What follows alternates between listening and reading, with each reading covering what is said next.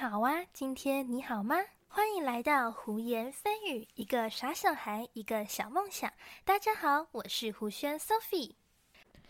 这次真的隔了好久才跟大家见面，不知道大家二零二二的下半年过得还好吗？我曾经在某一个地方看到这样的一段话：生活不可能像你想象的那么好，但也不会像你想象的那么糟。我觉得坚强的人的脆弱和坚强都超乎自己的想象。有时我可能脆弱的一句话就泪流满面，可有时我也发现自己可以咬着牙走很长很长的路。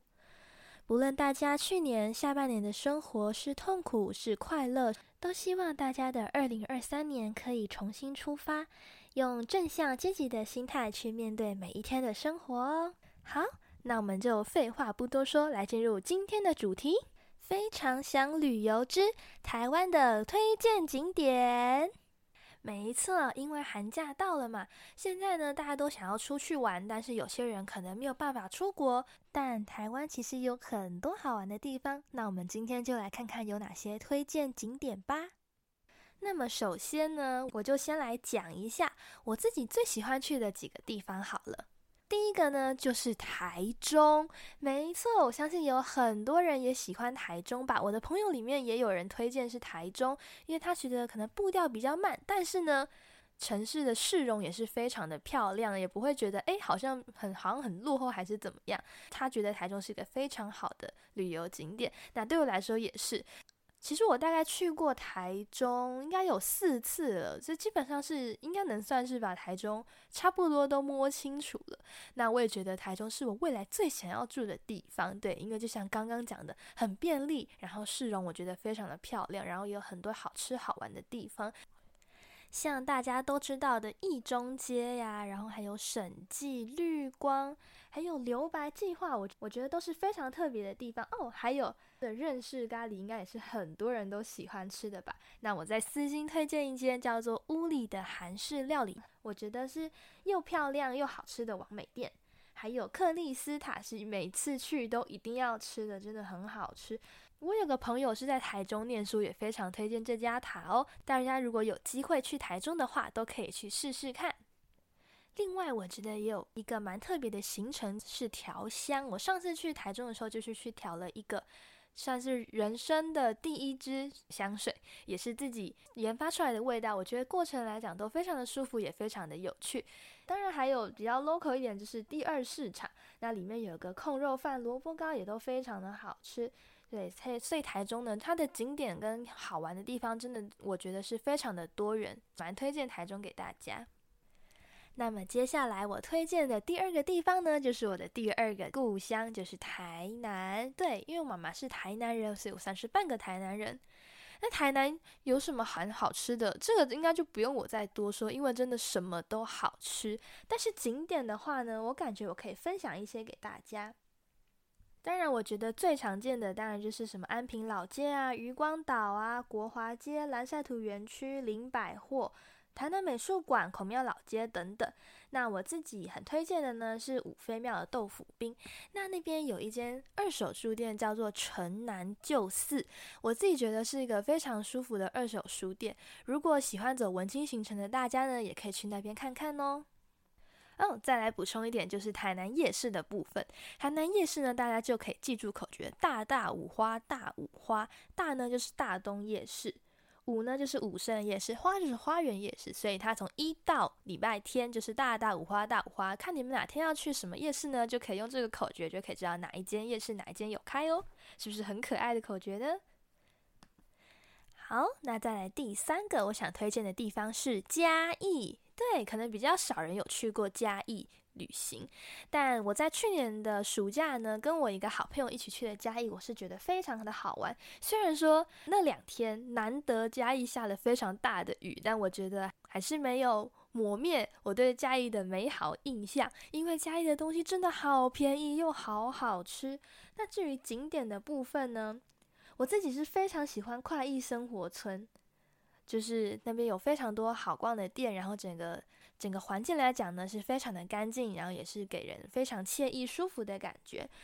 至于嘉义美食的部分，让我来为大家推荐一部 YouTube 影片，就是大胃王芊芊的水水这灰假套套，他们之前去。嘉义拍了一支影片，那里面的东西真的都很好吃，很推荐。基本上，它算是把整个嘉义就是稍微比较有名的，当然还有很多大家的私人推荐，我不知道。那欢迎嘉义的朋友可以补充给我。他那个影片上基本上呢，都是把很多很多有名的家喻户晓的美食都放在那影片里了，所以大家也可以，如果想之后有机会去嘉义的话呢，也可以去看看那部影片，看有没有觉得有兴趣想要吃的，都可以去吃吃看哟。好，那接下来就进入听众投稿的部分喽。那首先呢，有一个朋友说宜兰，宜兰其实我之前也有跟我的朋友去过。那，其实我觉得我的旅游运并没有到特别的好，因为我去很长都遇到下雨天。但是如果宜兰没有下雨的话，天气真的是非常非常舒服的。那宜兰的美食呢，也真的非常非常的多，有什么卤肉饭啊、北门蒜头肉羹，还有绿豆沙，还有像是文昌炸酱面、林场肉羹等等，都是非常非常有名的美食。然后当然还有大家最爱去的罗东夜市。对，那如果有机会的话呢，大家也可以到宜兰去走走看看哟。那下一个推荐呢，我觉得就是那种。比如说台北一日游可以去的地方，那我的朋友呢推荐了猴童看猫咪，同样身为爱猫人士，真的非常非常喜欢这个行程。那除了猴童之外，也有应该也有蛮多情侣和朋友都会选择去平溪放天灯。平溪老街也是非常好逛的地方。那讲到老街，就不得不提一下九份了。九份也是我自己非常喜欢去的地方。我本来就很喜欢那种。古色古香那种漫步调、有吃有喝的行程跟景点，那九份就是非常符合。希望有一天可以在九份待到晚上，看看灯点起来的样子，一定非常浪漫，非常的漂亮。那么再来，有一位听众投稿了，叫做五界的地方。那我没有自己没有去过，但是我自己去上网查，它是在南投的一个。像是原住民的部落，然后景色也是非常非常的漂亮。那我这这个寒假呢，也要去南投埔里，大家也可以 follow 我的 IG。如果有好玩的景点、漂亮的景点的话，我会在那边推荐给大家哟。好，那么再来最后就是离岛的部分。其实离岛真的超级多人推荐，尤其是澎湖。那小琉球跟绿岛呢，也有蛮多人推荐的。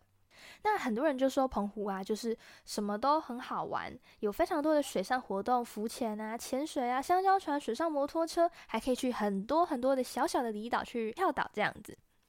那也有人说澎湖有非常多好吃的东西，所以这就是他们推荐的原因。其实离我上次去澎湖好像已经是我国小的时候了，对，一直蛮想要找个机会再去一次澎湖的。啊，还有人说花火节是非常的漂亮，虽然人很多，但是就是他们觉得烟火放起来，这样看起来呢也是非常的推荐的。那再来是小琉球，小琉球的话呢，我朋友说就是整个气氛来讲是非常的舒服，整个步调就是很 chill。小琉球较特别的地方就是浮潜的时候是可以看到海龟的。其实，在很多地方都可以浮潜，像绿岛浮潜的话呢，主要是看珊瑚礁，是非常非常的漂亮水质，非常的干净。那在小琉球呢，就是特别可以看到海龟，可以跟海龟一起游泳，是一件蛮特别、蛮新奇的事情。好，那再来是绿岛。其实我去年暑假也是跟着我的高中同学去了绿岛玩。其实绿岛在我的印象跟我上次去真的差超级多。我觉得绿岛现在就是变得。加了很多完美的景点吗？像他们的餐厅啊，都是非常的漂亮，非常的有气氛，都是那种完美灯串，有没有？对，所以就是整个看起来就是非常漂亮的一个小岛。对，那我上次去呢，就有点可惜遇到生理期，没有办法去做水下的活动。希望之后有机会可以再去一次。好，那今天的。非常想旅游之台湾的推荐景点就到这边结束啦。